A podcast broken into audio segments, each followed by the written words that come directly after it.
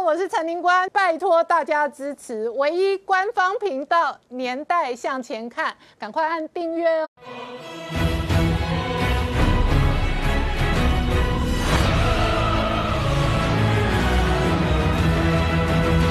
年代向前看，向前看年代。大家好，我是林官，欢迎我们忠实观众跟粉丝朋友扫描 QR Code 订阅《年代向前看》YouTube 官方频道，我们订阅突破七十二万人哦。这几天呢，美国大选倒数八十二天，结果呢，在美国境内吵吵。发现了一大堆造假的身份证，那这一些身份证呢，竟然是中国造假，那试图要干预的是美国的大选。同一时间呢，在北京直接央视下令吃播停播，赶在吃赶在播，几乎就在找死哦。中国的粮荒好像是不断的加大的同时呢，《纽约时报》的傅才德有一篇完整的追踪报道，他在推特上还发了五十则推特的故事，主要是追习近平跟栗战书家族在。香港的资产跟香港的豪宅，其中包含曝光的栗战书的女儿，这个女孩子名字叫栗浅心哦。那这背后有香港的攻防，也有美国可能冻结中国官员资产的攻防。同一时间呢，美国国务卿蓬佩奥直接公开演讲讲，中共此刻的威胁比当年的苏联还要大。那解放军就在阿这样离开台湾的同时，今天直接宣布准备在台海实弹演习，连续三天。但是台湾的这个国防部也有防空飞弹追攻击，同一时间呢，美国还丢出了 B two 相关的行踪哦。现在看起来哦，全世界围堵中国的过程当中呢，中国会有如何的政治经济变化哦，影响着世界跟台湾的局势，而这背后会有多大影响？我们待会要好好聊聊。好，今天现场有请到六位特别来宾，第一个好朋友王浩大哥。呃，大家好。再次台大医师李冰医师，大家好。再次朱月忠，大家好。再次李正浩，大家好。再次吴杰，大家好。再次黄创夏，大家好。好，这个啊，这样一离开台湾呢，解放军一方面昨天在南华早报呢丢出一个消息，说解放军的这一个军事呢绝对不会在南海率先对美国美军开火。好，昨天几乎是在对美军避战求饶，可是今天下午直接呛虾要在台海实弹演习，而且要演习三天。然而同一时间呢，蔡英文仍然是紧。密的处理台美之间的关系。好，正好刚刚看到的是蔡英文事实上这一个总统哦，昨天跟台美智库连线的时候公开的捍卫台湾自由民主的谈话。然后同一时间，解放军今天下午直接丢出来说，准备在台海连续三天实弹演习。没有错，这是东部战区的发言人张春辉特别说，未来哦这三天会在台海进行所谓实弹演习。那通通常呢，他们讲完实弹演习后，背后都会配几个字：台湾是中国神圣不可分割。的一部分。那简而言之，就是为什么当台湾跟美国的关系越来越好的时候，中国压力就会越来越大。所以非常多手段，包含实弹演习，过去啊，在周三，现在可能已经拉到台海了。这东西对台湾来说会造成一定程度的军事压力。可更大的问题是我们台湾有可能被内部破坏，因为很简单，我们台湾随着台美的关系越来越好之后。中国在台湾的渗透也会越来越强嘛，所以我们过去熟悉那几句话：保密防谍，人人有责；匪谍自首，既往不咎。我们可能真的要回到这个时代啊！观众朋友，你可能没办法想象最近的共谍案到底有多少，而且而且我讲这些共谍案都是有真的被检察官调查的，都不是巨爆仔。六月十八那时候我们有讨论过，逮捕了三个国会助理嘛，陈维仁、李义贤还有林永达这几位国会助理。那个时候我们得到资讯什么啊？就是说他被国安呃中国的国安人员吸收，然后吸收之后呢，提供一些资讯给这个国安人员。那这个资讯呢，包含包含电话簿啊，机关电话簿。那个时候我们还笑他说啊，连这种东西你要你也要？可是抱歉，他们今天被起诉了。他被起诉书的起诉书内容，我们详读了，跟观众朋友报告。简单讲，他不是单纯的帮呃中国拿资料而已，他已经变成某种形式，中国安插在台湾境内的下线。比如比如说他们做几件事。第一个，他们会去找那种跑立法院呐、行政院呐，还有外交部的资深记者，去跟他们谈说，你要不要赚些外快？我每个月哦可以给你好几万，每年可以十万到一百万的外快。如果要的话，请你帮我要一些资料。那那资料他指定哦，要国安层级的资料，这第一件事情。第二件事情更离谱，他还找骇客朋友说，请骇客朋友说入侵到卫福部。入侵到卫福部要干嘛？他要拿蔡英文的就医资料，就希望可以了解，协助中国了解台湾总统的身体状况。还有呢，他还去买通柯建明的水户。那我要讲，柯建明的水户没有被买通成功。他买通柯建明水户要干嘛？他想要知道总统的行程。如果他知道总统行程哦，那叫做国安等级的危机哦，这不是单纯的危机。所以整件事情很清楚，他不是单纯像我们所谓理解共点，就是说我利用我职务不之便，我要些东西，右手拿，左手给他，没有。他其实是协助共谍在台湾发展下线，他本身就已经被吸收成为中国情治体系的一部分，所以压力非常大，那危机也非常大。那你说只有这种国会助理吗？没有，抱歉。连所谓的军方，我讲哦，军方八月八月才过几天，八月没过一半呢，八月军方就已经两起。今天陆军的八军团的中校被人家发现，他拿他的智慧型手机去拍汉官演习的东西，然后拍一轮之后装箱。寄到金门，他要在金门，因为离中国比较近，他们方便交货，所以寄到金门。因为现在两岸两岸没有通，所以从从金门开始走，所以寄到金门之后被拦截下来，这是第一件事。哎，八军团的中校是非常中间的部门的，而且八军团是负责守卫我们台湾南南方，然后中校在八军团绝对是一个比较中间份的部分，所以他可以拿到的资讯是非常多的。这是第一个。第二个陆军六军团也有，陆军六军团的五四二联兵旅联兵营哦，联兵营的副战车长也被发现，他去兜售所谓的相关军事机密。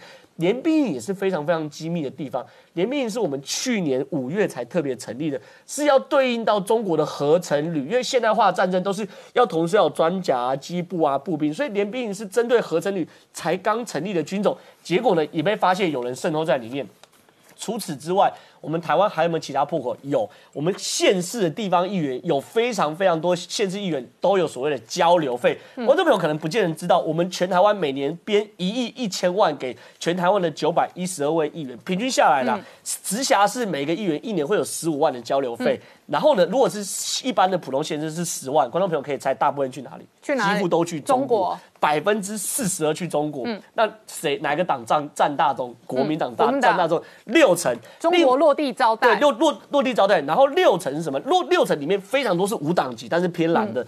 比如说什么，我金门县的副议长，他叫周子杰，他也很扯。去年六月底到七月初，他去北京，去北京参加什么论坛？两岸民族复兴论坛。哎，你是县市议员，你当然可以去其他城市考察，你去北京考察也没有问题。北京的基础建设也很好。可是你去看一些正常的基础建设好不好？就你参加两岸民族复兴论坛，然后被被媒体挖出来说他那报告特别写手，我支持九二共识，坚持九九二共识，希望让两岸民族伟大复兴，这个东西跟市政完全没有关系。哦，然后他参观市政建设是什么？人民大会堂，金门哪需要什么人民大会堂？所以这些东西很清楚，就是一个统战行程嘛。统战行程就是真的是落地接待，而且他接待的好福处。大到你很难想象，比如说我们甚至有去四川落地接待，我我曾经经历过，只是中间一个人随口说我想要看熊猫，隔天车子就派过去，然后沿路交管派去。特别到熊猫基地带你看熊猫，而且除了看熊猫就把台湾卖吗？还摸熊猫猫熊摸熊猫摸了熊猫就把台湾卖了，就被统战了。背后的意义是什么嘛？就是你可以这样子的话，你背后如果你在那边要做生意行不行嘛？这个东西是另外一件事情，就是他们整个规格非常大嘛，所以除了议员之外啊，除了除了除了县市首长之外，除了县市政府官员之外。到底还有没有这些人？我们都要再问。嗯，然后呢？除了对台湾来说，中国对于整个世界的这的的情报侵略也不不也是非常积极的。比如说，澳洲网络安全报告特别说，华为在巴布亚新几内亚在南洋的一个国家。盖了一个数据中心，就他盖数据中心之后，他既然说这里面的防火墙，因为我们知道数据中心最重要就两个，一个是备份，第二个是防火墙。它里面防火墙超烂，就是一个普通的骇客都可以破解。然后呢，整个巴布亚新几内亚的所有政府资料全部丢在数据中心。然后呢，这。这这个防火墙被破解后，资料往哪里？全部送走。嗯，而且中国不是第一次干这种事。中国比如说非洲联盟大楼也是非常经典的例子。二零一二年的时候，中非洲联盟大楼讲讲白说他们财政比较困难，然后中国就说好，我帮你盖非洲联盟大楼，作为中非友谊的礼物。然后盖完之后，二零一二年启用嘛，嗯，然后启用过了好几年都相安无事。结果工程师后来发现说，你知道这个非洲联盟大楼什么时候资料量传输最大？晚上没有人上班的时候，资料量传输最大。后来就发现说，全部都往。往上海送，嗯，然后往上海送之后，后来才被被人发现说，中国好心帮你盖，可里面所有资料量全部都把后门设好了，嗯，所以简直说就是说，你上班的时候 key 所有东西，下班时候全部往中国送，而且一送送多久？送五年，二零一二年到二零一七年都送，到二零一八年才被踢爆。所以中国在全世界的资讯战、情报战侵略不留余力。好，那我请教一下汪浩大哥，所以蓬佩奥这一次哦，在欧洲访问的行程当中，公开的演讲直接痛批说，中共的威胁比当年的苏联还要大。同一时间，在美国哦，距离选战的这一个最后生死一战剩下八十二天，这两天也发现哦，大量中中国造假的身份证。那假身份证可以干嘛？事实上，假身份证很可能直接用来投票。那这里头是中国干预美国大选。那我们现在非常明确的看到，确实中国在台湾的各式各样的红色渗透。那这几天冒出来的各种共谍哦，乃至于说美国呢这个全方位的清洗红色，这里头是。格局哦非常雷同，那只是规模不同，因为台湾毕竟是一个比较小的国家。刚才李正浩讲了很多例子嘛，而且事实上，呃，我们从公开的减掉的这个报道中间的这个例子，过去十二个月非常之多啊，只不过就是。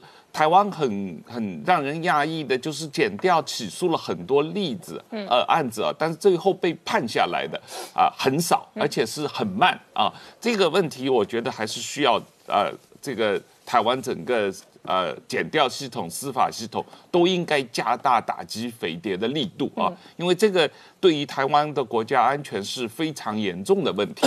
这种渗透不光是在军事单位、在国会系统、在媒体系统、在各个系统啊，有时候匪夷所思的地方，他们都要偷情报啊。你看，想要买柯建明的司机，这个买法就是很聪明的。你记不记得你讲一个故事？你说肖建华买了一大堆中国官员的司机，是，然后那？一堆中国官员，每个行径他通通都可以了若指掌的掌握，是这样。但中共而且司机便宜呀，是你去买将官，你要花的那个统战费用可能很高，但是你买司机，你可能一个月给的钱没有那么大，可是你得到的是最精确、最贴身的情报。对，现在这个司机问题很严重。实际上这两天美国也冒出来一个同类似的故事啊，就是美国民主党的加州的参议员，嗯啊，那有两个参议员嘛，一个参议员刚刚被呃拜登选为副总统搭档，另外一个参议员他用的。个人司机二十年的，现在发现是共产党的飞碟啊！那所以就是说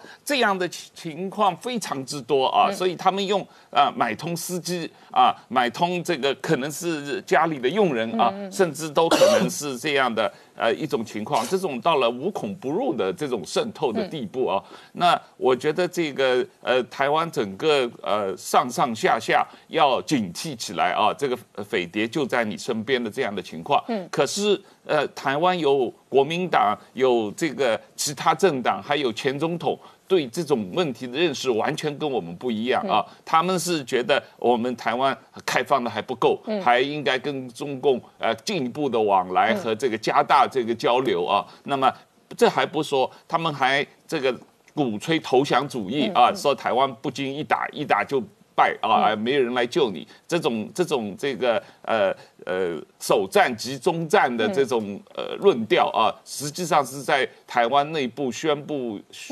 宣传投降主义的这样一个路线，这种路线非常的危险啊！王浩大哥，我跟你有不同的看法。我认为满九讲这个话是他的真心话，所以他的家人通通都拿绿卡，就是没有一个留在台北啊。那连他的女儿女婿在香港，可是从这一年多以来，香港争取民主，事实上也没有任何消息，也没有任何曝光，也没有任何 comment。对，就是说呢，一个国家领袖，如果他所有的家人都非本国籍，那这可能是他真心真爱的选择啊。所以当他呃在讲投降主义的时候，我认为那是他的真心。然后，一个国家领袖如果只有投降主义，是一个国家的悲哀。哎，对你，你如果有投降主义的话，那就像以前这个代总统李宗仁就逃到美国去嘛啊，那李宗仁后来又逃。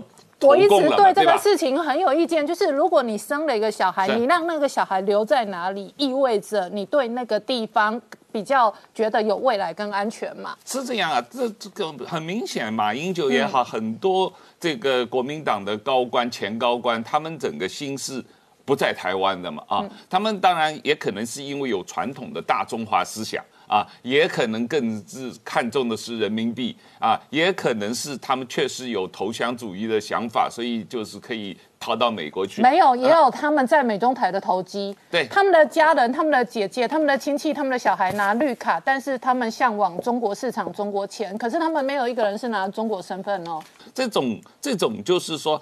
他的国家认同是彻底的这个呃错误的啊，然后他们而且还是他的错误，还是全民的错误，还是全民把期待放在他身上，本身是一个错误的政治选择？那当然了，这个呃，现在他已经是马英九已经是前总统了嘛啊，他已经不再是三军领袖了。不过大家现在在回顾他在做呃三军统帅的时候，对于台湾的国防建设啊，对于这个呃这个台湾的国防经费是啊大力削减的，而且他这个国民党当时还大力阻挠这个呃台湾向美国买。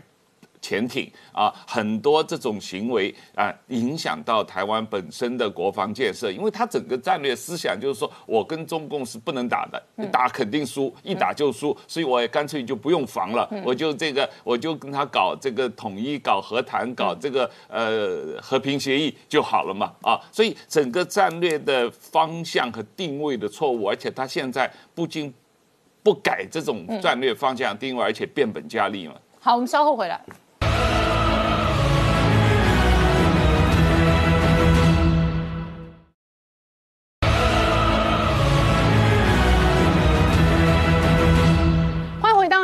前看的节目现场，我们今天聊的是解放军直接扬言呛虾哦，未来三天台海准备做实战演习。然而与此同时呢，美国国务卿呢又有一连串的大幅的外交动作。创下我们刚刚看到的是美国国务卿蓬佩奥最新的说法。蓬佩奥在在美国出发之前，特别跟美国的媒体连线，说他和川普的使命就是要让下一个世代不会受到中国共产党的荼毒，所以他马不停蹄。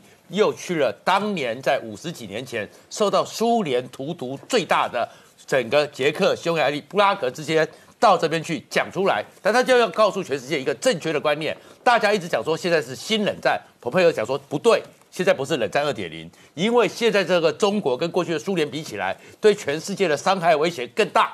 苏联没有像中国现在有这么大的全球经济力，而且利用这样一个全球经济力呢，去控制、缠住。全世界各国的经济、政治和社会，然后在这个布拉格这边，他就特别提到了政治上呢，只是因为赫瑞普布拉格这个市长对台北比较亲善，立刻把那个爱乐交响团在北京的表演就把它给取消掉了。嗯，就因为他在台北想要建一个姐妹市，上海就把你给砍了。你看他对政治文化就这样直接的去侵夺了，而且特别讲的是，连生命安全、连经济产业，就特别提到这一次呢，整个。就捷克的那个议长团里面，前议长的遗孀也会跟着过来。那为什么会讲到这前议长呢？因为在今年二月的时候呢，就收到一封信。当时他本来就想说要来访问台湾，收到大那个中国驻捷克大使的一封信，然后一封信之后回去之后三天呢就病死了。然后呢里面就威胁。如果你敢来台湾，我就取消掉你捷克的国产汽车的所有的经济利益。那么朋友要告诉你，这就是中国，嗯，我们一定要对付他。所以他讲说，这个中共的威胁比苏联大，绝对不是苏联二点零，因为它所有地方像八爪庄一样缠住了全世界。而在这样一个局面里面呢？刚好因为埃塞阿阿扎尔也已经回又回到美国了，出发了。那出发的时候呢，蔡英文在同步呢，就跟哈德逊做一个联系。可这个联系里面已经也放出了另外一个全球反共产党的一个新的讯息，因为他这次已经不是说我们会跟美国呢台美之间的加强合作，因为爱英蔡英文的整个主题叫做台湾是。亚印太区域自由的堡垒，也就是说，台湾现在跟美国的这个互动是在全球防卫共产党，在阻止共产党这里面，台湾是一个核心角色，而不是说我们过去一直说，哎，台湾跟美国要好，而是台湾在印太里面就是枢纽。所以蔡英文特别提到了一件事情，是他的第二任期要是建立的是更具建设性的台美合作关系，所以不是只是说台湾跟美国的外交关系不是这么变成特殊的国与国关系，而是。更具建设性，这建设性在哪里呢？区域性的共同利益，也就是将来日本、韩国、菲律宾、澳洲、东东协各个国家，台湾都有关键角色，而且台湾是自由民主的捍卫者，所以蔡英文在这里面呢，也告诉全世界，只有台湾，只有香港。是能够有自由民主的，也确确实实只有台湾要去声援香港。而且这个明姐同一时间，台湾国防部哦，事实上也有全面备战的准备。好，我先谈一下哈，今天传出所谓这个解放军东部战区哈，有一段提到说可能呃要进行所谓在台海进行所谓的实弹化的这个演练哈，实战化演练。不过这个讯息呃，我我个人判断是因为他提的是说近日了哈，那也没有像先前几次的军演，他会先公布一个日期，然后会发布所谓的禁航区。那讲近日，我们就不确定他是不是已经在讲过去式哈。那我个人研判，实际上其实过去这几天他在台海已经在进行军演了啊，所以呃，或许有可能进一步扩大。但是这个动作，其实我觉得他过去几天，包含美国卫生部长这个来访的期间，其实他已经都在做。那陆陆续续，他的东部战区，不管是七十二集团军、七十三集团军，其实上个星期有一些讯息发布出来，都看他在做一些跨军种的联合演练哈。所以他是拿旧的讯息呢来打一个宣传战，还是说会？呃，接下来三天会有相关的动作哈，我们当然还是密切的关注哈。那只是说在同一个时间，我们也发现说，这个美军的这个雷根号航母打击群哈，呃，它的行踪被这个北京的所谓的智库了哈，就是它的南海这个态势一个感知的平台，然后拍了一些它的空拍照片，然后把它航机公布，然后就发现它从八月八号在东海军演哈，结果他的行踪哈就。直接在这个冲绳这个周边这样绕圈圈，然后到昨天八月十二号，他本来已经出第一岛链了哈，但是又转弯又转回来，而且离台湾更近。嗯，那他这个动作，当然我们搭配这样的一个呃。解放军军演的这样的态势来看，当然第一个就是说，他这个这个时间点，当然也在密切关注解放军他的一个动态哈。第二个，当然那个八月九号那时候，因为美国卫生部长来访，当然他美军除了外交上力挺台湾，他军事上在这个区块也在支持台湾的一个防卫安全哈。那现在接更又接更接近台湾的一个背后意涵是什么？当然，可能他也在观察是不是有可能解放军接下来有扩大军演的这个动作。但是我觉得不排除一个可能性了哈，特别是我们的这个前总统马英九讲到说，这一个首战集中战，美军现在不会来，那他就开近一点，你没看到，我就再开近一点，更接近台湾，让你看看是不是已经在这里哈。那我觉得这政政治上的动作的意涵，我觉得不排除啊。但是我们要回过头来，就是说，基本上我觉得台湾的这个自我防卫，我们自己有很多事是该做的哈。那包含像这这两天这个爆发这么多的共敌案。我觉得军中的保防的确是出了问题，但是比较一个更大的一个影响是整个政治环境，好敌我意识形态的不分，那这样的一个状况是有一段时间了。那我们过去采访军事新闻，从一路从民进党执政换国民党执政，换民进党这轮流政党轮替下来，我觉得最忧心的是马英九执政那八那八年哈。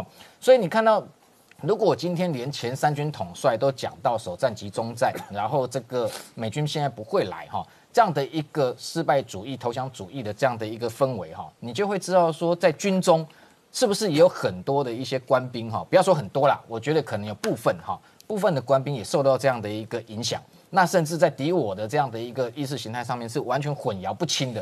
这种情况之下，当然他有可能铤而走险，好。那所以我觉得目前我们自己台湾军方还是有很多该做的，你不要完全去期待说别人来声援你哈。当美军有来支援是最好的哈，那有助于这个贺主这个解放军的一个犯台的动作。但是你自己国军内部有很多哈，还是很多的破洞跟破网，你必须要先把它补起来。那特别是这种保防的一个部分哈。那这个部分我们觉得说，过去满九八年，事实上他每一次到军中哈，我们几乎都在现场听哦。他的那个谈话，那个对军人的致辞，事实上让军中士气的确非常低落，因为他每次到军中，他就不断的宣扬他自己的这个在两岸关系上面的攻击，不断的谈说这个我印象中很深刻，他已经重复无数次都在讲，哎，两岸的关系是是过去四十几年来哦最和平的一段时间，那这都是他个人的功劳，因为他跟对岸去进行所谓的和谈，好，那坐在台下这些将官也好，士官兵也好，那种心情如何感受啊？就你靠你一个人就够啦，台湾的安全靠你一个人就够了，还要我们国军官兵做什么哈？所以在那段时间，我们看到他的很多在国防上面的作为哦，事实上都非常的只能说做表面应付了。特别是过去经常在谈的去汉光演习六分钟就走了，那个我也在现场，的确三军统帅来看一个军方的演习，过去汉光演习是年度重大的军演，三军统帅一定是全程看，他看一看，然后就。表面上应付一下，人就散，人就不见了，比媒体还早离开哈。所以这样的一个过去，当然那一段期间，我觉得军中的这种哈，这样。呃那种跟马英九相同思维的人，可能也是存在哈。那一直延续到现在，那所以这个部分，我觉得台湾自己一定要先做好。那第二个部分就是说，刚刚在讲说这个防空飞弹追攻击的这几天的一个发展哈，基本上来讲啊，当然我们台湾，我觉得当然是要胜战要避战哈。那事实上，我觉得我们军中军方过去在应变哈，因为攻击绕台不是这一两年哈，持续有。基本上都是不开第一枪，我们也不挑衅哈，那避免双方在空中有所谓的冲突。但是你看到最近，这都是解放军他步步进逼嘛，一步一步往前跨，那就刻意要来挑衅你啊，那刻来刻意要来威吓你。这种情况之下，我们当然还是要有自我防卫的一个能力跟动作。所以这这一次国防部他特别点到说，地面防空飞弹全程监控。嗯，这个监控背后的意涵哈，事实上有几种可能性。呃，我们没有去真的问国防部，但是我个人，这是我完全我个人的推测啦，就是说基本上台湾地面部署了将近至少三十座的这个对空搜索雷达，嗯，这样的各型的雷达，机动的也好，固定的也好，甚至有长城预警雷达。就我过去曾经采访过程中，这个有机会到衡山指挥所里面去看过哈，我我觉得国人要有信心，就是我们对于对岸攻击，它基本上从机场一离开，一起飞一升空，我们就掌握了，好。那这个航机我们一定会全程看着，那搜索雷达开比较没有问题，通常一定会开。但是这一次牵涉到比较敏感的叫射控雷达，基本上射控雷达它就是放在这个各各型的这个防空飞弹哈，它会有配合，有可能搜索跟这个射控是一体的，也有可能是分开的。像天宫三型，它的这射控雷雷达它就是分开的、独立的。那这样的一个射控雷达，它背后意涵就是说我今天如果我要导引我的飞弹去攻击你的时候，我才会开射控雷达。那这一次外界普遍认为说，是不是国军已经有做这个动作？那如果有做这个动作，当对解放军的军机来讲，当然是一个很大的威胁，因为它今天射控雷达一打开，雷达波照上去之后，它的座舱它也感测到，它也可以侦收到这样的一个雷达波，它被锁定的讯息。但是我们应该是不会全程去锁定它，只是警告它。那过去就我的了解，事实上我们还不用动用到天宫二、天宫三，因为这样的一个射控雷达开启。雷达的参数比较有可能哈，也可能会暴露出去。所以过去军方我记得有人提过说，我们用比较旧型的，譬如说英式飞弹。英式飞弹它是这一个射程虽然只有四十公里比较近，但是它的这一个射控雷达可以先去对用这样尝试性的去对攻击做警告。那如果就算这样的一个参数被它收走，也比较没有问题。所以军方事实上有好几层哈，依照它跨过台海中线之后，那到哪一个距离，有什么样的一个接战的应变的状况，那最后的底线当然是十二海里的领空哦。那他今天如果一旦真的突穿进来十二海里领空，那完完全全是犯台的动作了。所以这几天你又看到说他也抗议啊，美国的军机什么。呃，伪装成民航机，然后对他是进行所谓的渗透侦查，这个实在是其实蛮好笑的事情哦。军机本来它通常就不开敌我识别，不开这个寻达器，那它在公国际的空域上面飞行。基本上没有人可以干预它。那最近美国军机频频曝光，是因为我就是要展示军力给你看。基本上伪装，除非你今天是要进行突袭啊。过去以色列的确有巴比伦行动、乌干达行动，都是进行突袭，所以他用伪装民航机的方式。今天美国军机他没有必要，他也不突袭你。我今天来这里就是要警告你，就是要告诉你，我会让这一块这个区域的安全维持在一个和平的状态。所以未来我觉得美中双方会频频出招了。那至于说昨天谈的说他有提到不主动。开火哈，要官兵要这个自我控制，我觉得这应该已经是展现出这个中共真正内心哈，他想要表达对美国的一个姿态。好，我们稍后回来。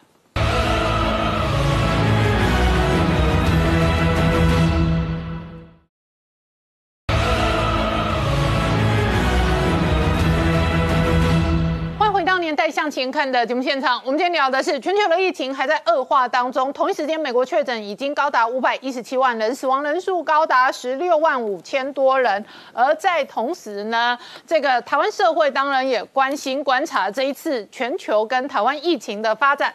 那这两天呢，包含了陈时中呢，这个跟谢金河老谢谢社长哦有过一个访谈。我先请教一下李批，陈时中讲了一个很妙的话。他说，在台湾因为看医生很便宜，而且一般的小儿科或者耳鼻喉科或者呃一般的这个感冒哦，呃类似的症状，你去看医生，你可能几百块就处理了。所以台湾事实上已经有某种程度的所谓的普筛或者有症状的普筛，而且第一线的筛是医生筛。你怎么看？我觉得说是，当然我们要做一个政策，一定要考虑成本效益嘛。嗯，对。好，那你发现的成本如果是。太高或者是效益太低，我们就不应该去做这件事。嗯，然后台湾的那个医生太便宜，这是事实。我是很便宜的哈。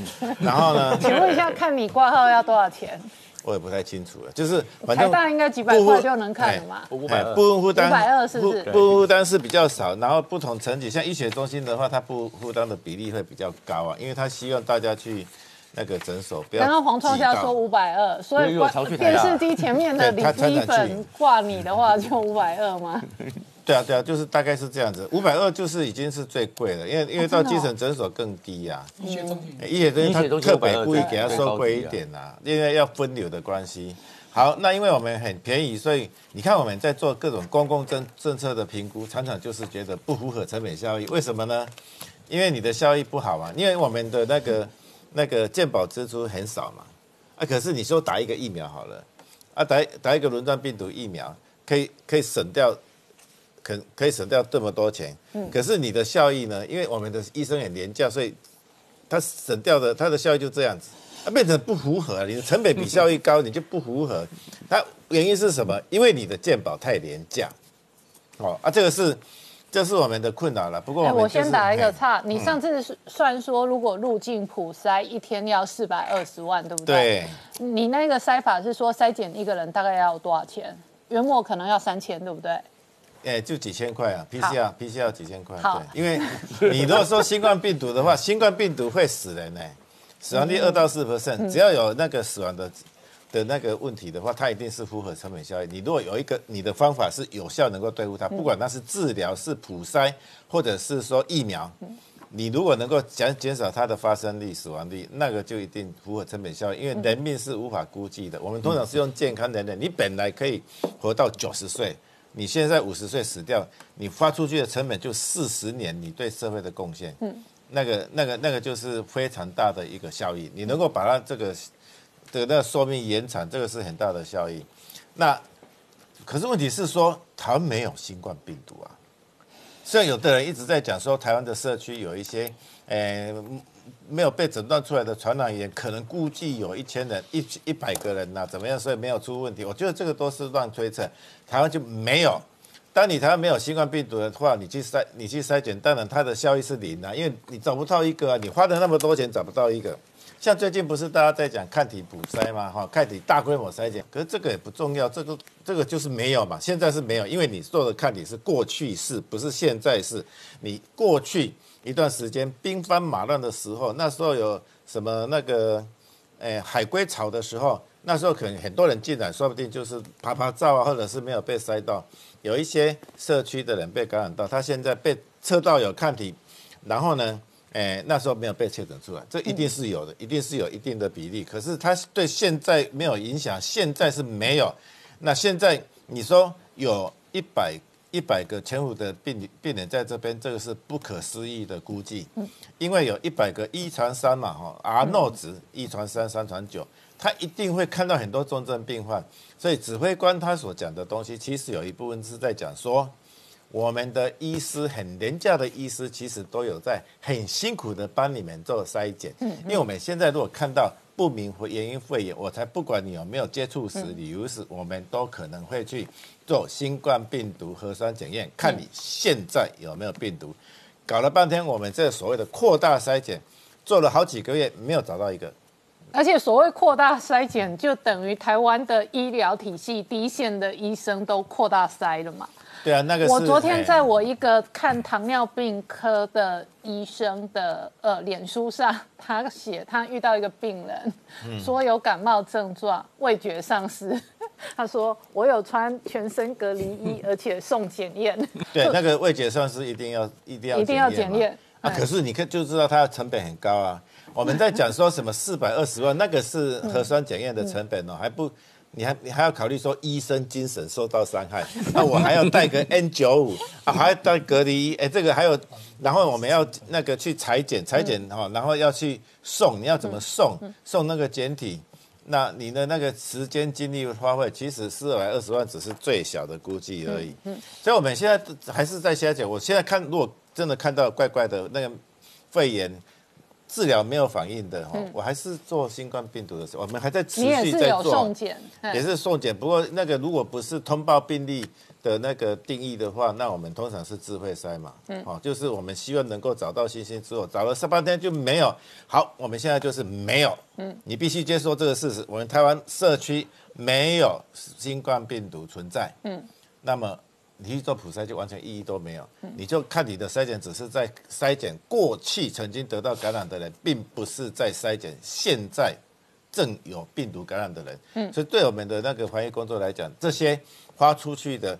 大规模筛检的那个的那个钱呢，就是血本无归，因为它没有效益。好，那李批顺便请教你哦，这个前几天呢，呃，礁溪的饭店呢，有一百多人上吐下泻，然后你五六天前就在脸书上发了一篇文章，说像这种上吐下泻、集体的食物中毒，应该优先考虑诺罗病毒。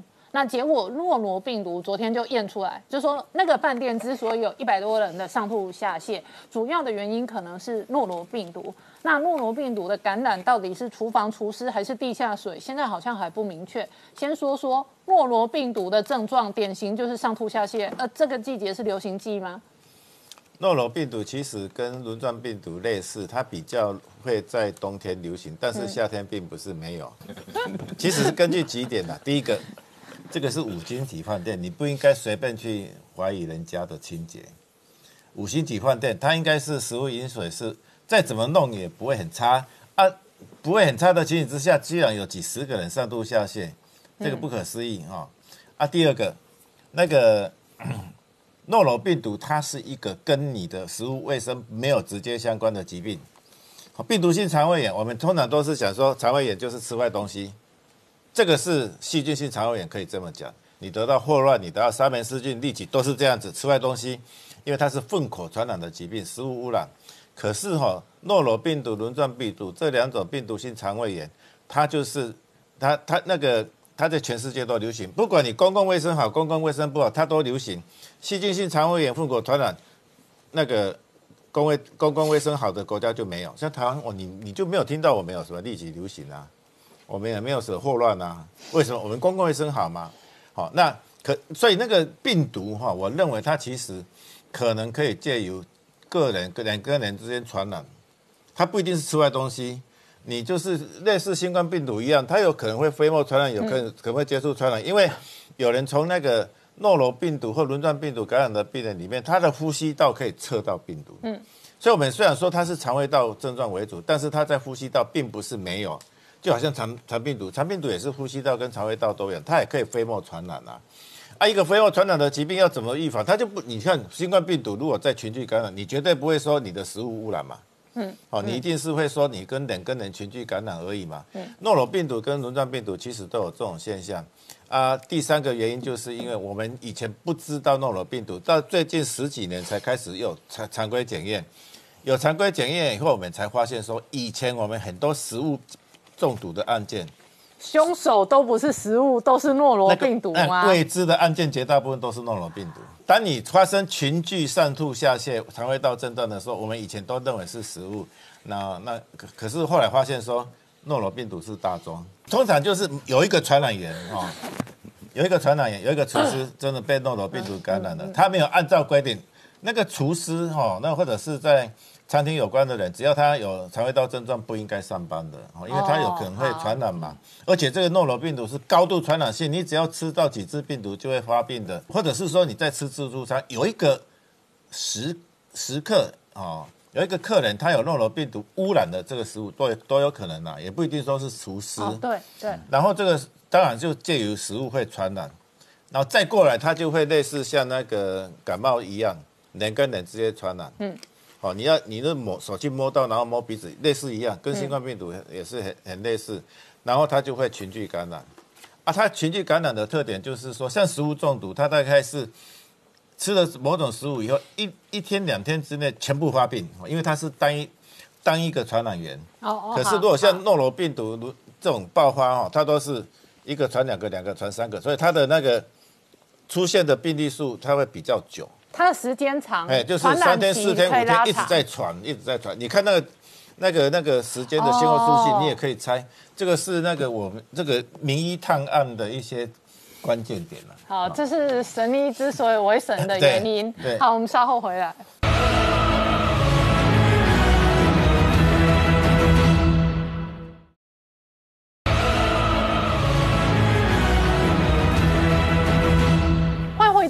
向前看的节目现场。我们今天聊的是哦，美中全面作战的同时呢，这个日本媒体还追踪报道了，这几年来中国至少挖走了台湾半导体人才高达三千人以上。好，我我必须要先说明啊，这所谓的三千人是这么多年来这么多公司累积加总的数字哦，哈、那这其中其实要追究整个问题哦，就是所谓的挖角是你已经在现任，而且通常是你有很高的职位，挖才有意义嘛。对。可是这三千人其实并不是全部都是这样子，其实有些只是可能在这边讲难听点混不下去，嗯，到那边去的，嗯。好，所以说这是一个很大的差别，因为这几年哦，尤其是这两天这个日经新闻提到这个问题哦，他说，因为他讲出来这个基本上就我对这个产业的理解是，我是觉得是有点出入啊。譬如说，他说你用薪水的两倍到两倍两倍半去挖我们这边的人，很抱歉了、这个数这个薪水太低了，不会有人想过去的。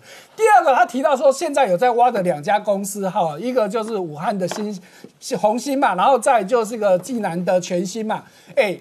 这两家公司要挖台湾的公司，问题是如果在业界人都知道这两家公司准备得啊，谁要去啊？嗯，薪资不够高。第二个，快要倒的公司，请问有谁要去呢？就就是我刚刚说的嘛，基本上你可能在台湾你没有什么好的职务，还没有好的工作，没有好的待遇，你可能想要过去啦。那其他其他，如果今天你是在很高阶的人，这个薪水我不会有兴趣的。为什么？因为我们在台湾，你在这家公司。只要你没有犯什么大错，基本上你不怕突然没工作。可是如果你到中国这些公司，你可能一两年可能拿到这笔钱，再来呢，你很可能没有没有后续的东西嘛。所以我会觉得当下其实这期新闻提到的都是旧闻，不是新闻。那以这几年比较接近的，其实大概就是蒋尚义的事情嘛。对那问你蒋尚义二零一六年，对而且蒋尚义去的时候，他也不算是被挖角，他那时候其实已经离开台积电了，而且他要走之前，其实也都跟张仲谋报备过的。如果真的要说挖角，最早就是推到二零零九年的这个梁孟松的事情嘛。那问你梁孟松当时是先到三星，是后来到二零一七年才到中国中心去。那再来就是二零一五年的紫光去挖这个南亚科的高启权，好、这是这几年我们在台湾比较具体的例子哦。好、所以我会觉得以当下台湾的这个半导体的大环境。中国方面要挖我们的人没有那么简单，应该说今年要挖没有那么容易了，去年开始可能也是这样，因为半导体战争已经开打。是但是前几年有很多台湾的呃核心的。专业的成员，对早几年真的有。或者蒋尚义这一类，他是从台积电退，但是他的号称带了快一百个徒子徒孙去那那一批徒子徒孙就是还没退休的嘛，是，嗯，好。可是问题是你看到大家也在传言嘛，蒋尚义现在在红星的部分，他也自己说他做不下去了，为什么？政府根本没有钱，当初承诺说要给他钱做厂啊，什么时候？后来根本资金都没有到位嘛。嗯，那你已经看到这条消息的人，你这个业界的人，你还敢到红星去吗？嗯，我想那全新就更不用讲，全新就更后面了。好，所以你看到就我们刚刚所说的几个比较具体的例子之外，那再来连中国自己的学者都跳出来讲说，中国的半导体产业根本五到八年之内都跟不上，而且这谁讲的？很重要的这个人，他叫做贾康，他本身他的身份很敏敏感。第一个，他本身是政协委员哦，政协委员，然后再他就同时又是中国的财政部之前的科学研究院的研究所的所长，所以他的地位其实是很特殊的。好，结果他居然在一个很公开的场合，是面对了中国的企业家讲了这句话。他说的五到八年，而且是什么情况？是中国侵权力。这个所谓侵权力，他特别提到哦。他把当年毛泽东一九六零年到七七零年期间的所谓的“宁要盒子不要裤子”，那时候的情况，所谓的两弹一星，就是当年中国为了发展核弹跟飞弹，然后发展人造卫星，是用全国的力量，所以您要盒子不要裤子。所以贾康是说，在这样子的情况，倾全国之力，中国还要五到八年才能够搞出一些名堂来，那可想而知嘛。好，所以我们可以看到最新的今年上半年的全球半导体的排名当中，台积电继续稳居第三名。可是你看到我把它框起来的地方，最右边那一栏，你看到前面两名，第一名是谁？好 Intel，Intel 成长多少？二十二趴，哎，好像不错。第二名三星，三星哎，成长也有十几趴，也 OK。可是台积电第三名，成长四十趴，哎，加西郎哎，可是我们还是要注意到最下面我框起来的第十名出现的谁？华为海思。华为去年是十六名，嗯我们去年我们的联发科是十五名，因为今年的排行只排到十十名，所以我们没有看到联发科。但可是不管怎么样，表示。华为已经超过联发科，这是我们要小心的。所以你看到联发科啊，抱歉，华为这几年真的是被美国打得很惨。所以呢，他知道说我高阶晶片做不了了，那我玩点简单的好不好？所以这个就我们昨天讲过的嘛。你看他去做这个荧幕的驱动 IC，嗯，是让他不止做这边了哈，我就整理出来，他做了一堆东西哦。你甚至你看到我右边一大堆表，这个都是他已经注册，去年注册的一大堆准备要做的晶片。OK，哦，所以大家。对华为真的要去小心了，你今天要把它全面封杀，没有那么简单。所以它打不了台积电这一种高阶的，但是它就可能可以打联咏的驱动 IC。没错，这是我们应该要去小心的。好，那当然，昨天还有一个很重磅的新闻，就是红海要去公布它第二季的这个法说会的成这个财报。好，那。在第一季的时候，我们就知道红红海的状况真的很差，哎，可是第二季真的是大翻身了，尤其你看到它的税后存益两百二十八点八亿，嗯，成长比第一季成长多少？九百九十八趴，意思就是十倍，哎，不要高兴，是因为第一季太烂了，对，好，所以才成长那么多。那再来每每股盈余第二季一点六五元，第一季才零点一五，换句话说。第二季比第一季整整多了十倍，好，可是如果你把整个上半年抓起来看，其实就没有那么好。好，那昨天的这个法说会很重要，就是其实这个刘阳伟讲了很多事情，其中他就特别提到，因为他其实现在对人家把他跟苹果画上等号，他其实有点不高兴啊。因为事实上我们也知道，就包含的这些苹果所做的这些红色供应链等等，所以。红海当然不是不自己不知道，所以他自己现在也慢慢在去苹果化。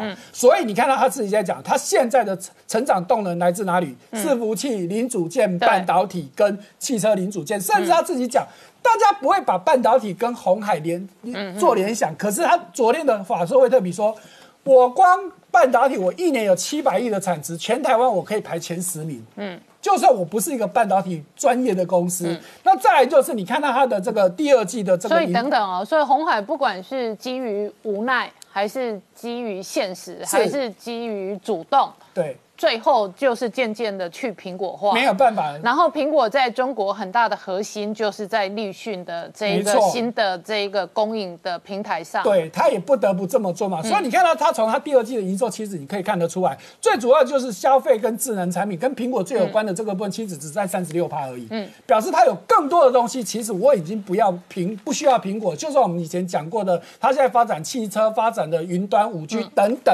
好，那另外还有一个重点就是我们以前也。提过了，大家都说你是不是有想要去买 ARM 买安谋，或者没有买，你至少要投资嘛。可是他昨天就讲的很白了，我们根本没有去投资安谋，我们是因为买，是因为有投资软银的愿景基金，那愿景基金当然就是最大的安某的持有者嘛。所以呢，我是间接有去投资到安某，但是我没有主动去投资安某，所以这是刘安伟昨天特别提出的说明。好，我们稍后回来。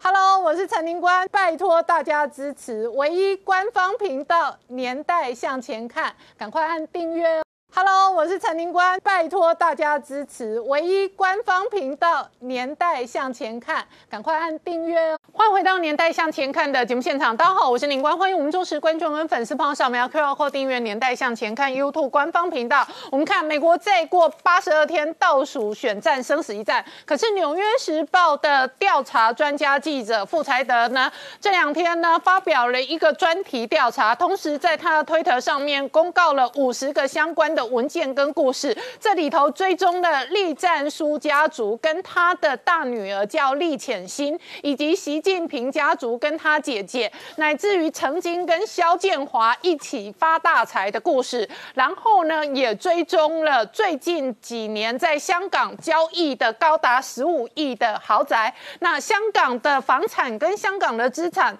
本身也是美中攻防的重点。这一批财产究竟是从何而？来，来同一时间呢，美国因为选举即将到来，所以呢，也发现了中国造假的美国身份证，试图要干预美国大选。然后就在这样的美中关系的同时呢，这个原本的。北京哦，中国的这个驻华的使馆的 logo 呢，中国两个字不见了。那老美为什么要做这个动作？老美做的这个动作，中国不见了，到底会对中南海带来什么样的压力？同时间，因为疫情的变化，普丁今天在个人脸书上丢了这一张照片，然后推广疫苗。他骑着熊，可是他背后背的的是一个很大的针筒。事实上，疫情干扰了全世界，影响了全世界。今年来讲，中国天灾人祸各式灾难连环爆，所以呢，习近平跟央视直接下令吃播再吃到饱，再播到饱就要找死。而且呢，央视现在很有可能直接找类似所有大胃王的吃播影片的查，这背后会有多大影响？我们待会要好好聊聊。好，今天现场有请到六位特别来宾，第一个好朋友汪浩大哥，大家好。再是台大医师李斌医师，大家好。再是透视中国研究员，同时是台大政治系荣誉教授明居正老师，大家好。再是朱月忠，大家好。再是吴杰，大家好。再是黄创夏，大家好。好，我刚刚讲哦，《纽约时报》在这个时间点曝光了一系列的调查专访，最主要的核心，它是讲栗战书有个。年轻漂亮的女儿，三十八岁，然后呢，纵横香港金融圈。那纵横到三十七岁的时候，他就当建银的董事长。作为一个全世界前几大的银行董事长，这个年轻的女孩子显然出身是很有特殊的背景的。这个背景在美中攻防香港的同时，在美国大选的同时呢，丢出来，而且丢出来呢，意思就是说，习近平家族、栗战书家族、栗战书的女儿。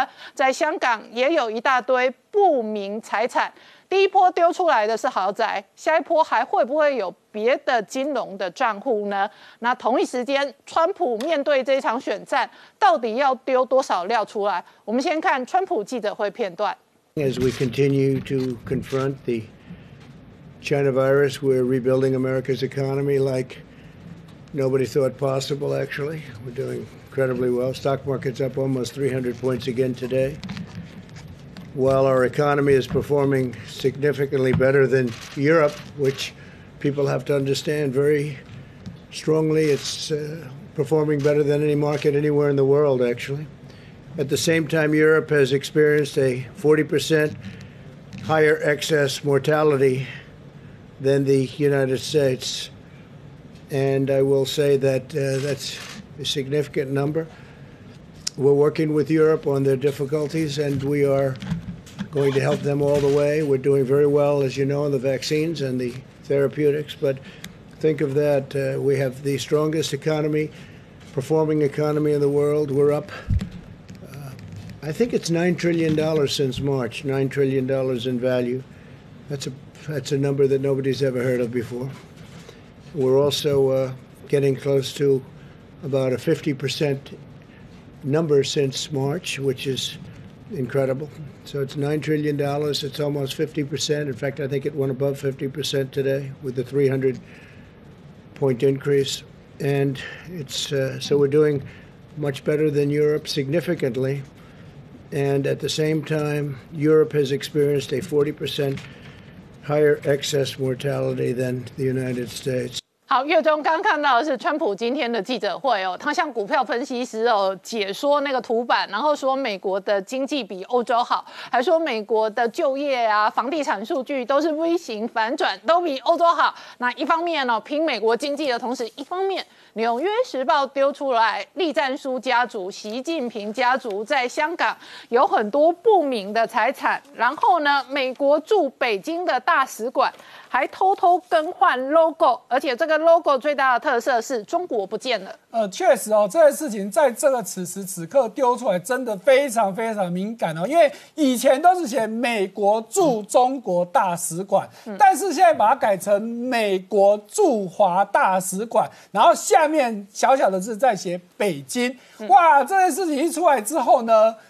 中国的民众、中国的百姓真的是气炸了，说你做这事情，你是要把中国给不见了吗？哇，那中国不见还得了啊？哈，那很多的中国的民众就说，那你现在这么做，那下一次是不是就要写中国驻华大使，然后下面写台北，你准备要跟台湾建交，你是不是就要这样子用呢？好，那当然美国就有出来做说明啊，你们想太多了啦，我们现在是一个做全球性的这个大使馆的识别的更换呢，因为呢，我们现在缅甸啊、新巴威啊、贝南啊这些国家的国徽，我们也都换啊，哇，不讲没事，越讲越生气，为什么？中国民众说：“你拿我们跟缅甸、跟新巴威这种国家比，哎，我们中国，哎啊，你居然给我这个大使馆里面连中国两个字你都不写，你就只写驻华啊，而且只写了个北京，也就是说国家不见，你只用城市。”哇，所以呢，这件事情呢，到目前为止真的是气炸。那很显然的，川普真的就是一个动作一个动作的不断出来。你看他为什么要说他的民意调查回升？因为他发现他最近打中国打越凶，民意支持度真的在回升嘛。哇，这真的是有效哈。所以说，我们看到我们之前讲到他去制裁香港的十一个官员，好，那其中就特别提到说，现在呢，不止美国的金融机构不可以跟这十一个官员，连你中国跟他。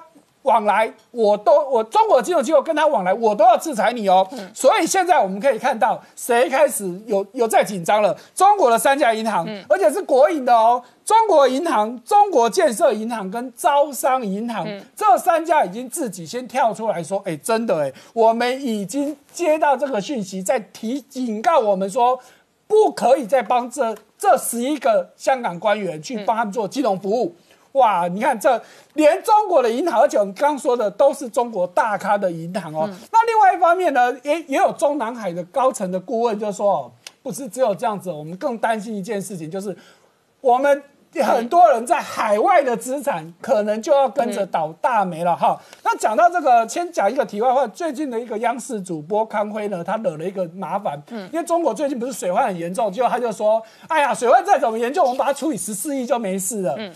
结果中国网友就跳了出，那这些高官的财产要不要除以十四亿分给大家？嗯 嗯，哎，讲的很有道理哦，因为据统计哦，可能有高达十兆美金的官员资产在海外。海外哦，所以好，所以你看到《纽约时报》。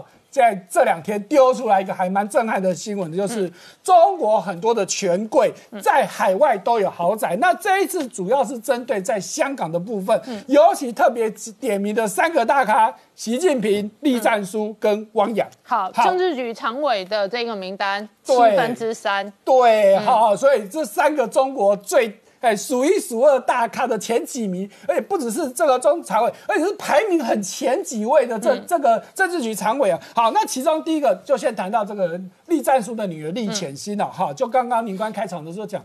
年纪轻轻的，你怎么可以在香港买价值上千万美金的豪宅呀？而且是那种海海边的联动别墅啊！那不止这样子呢，他还可以成为中国的国营企业的这个叫叫建银国际，它是一个投资银行的董事长。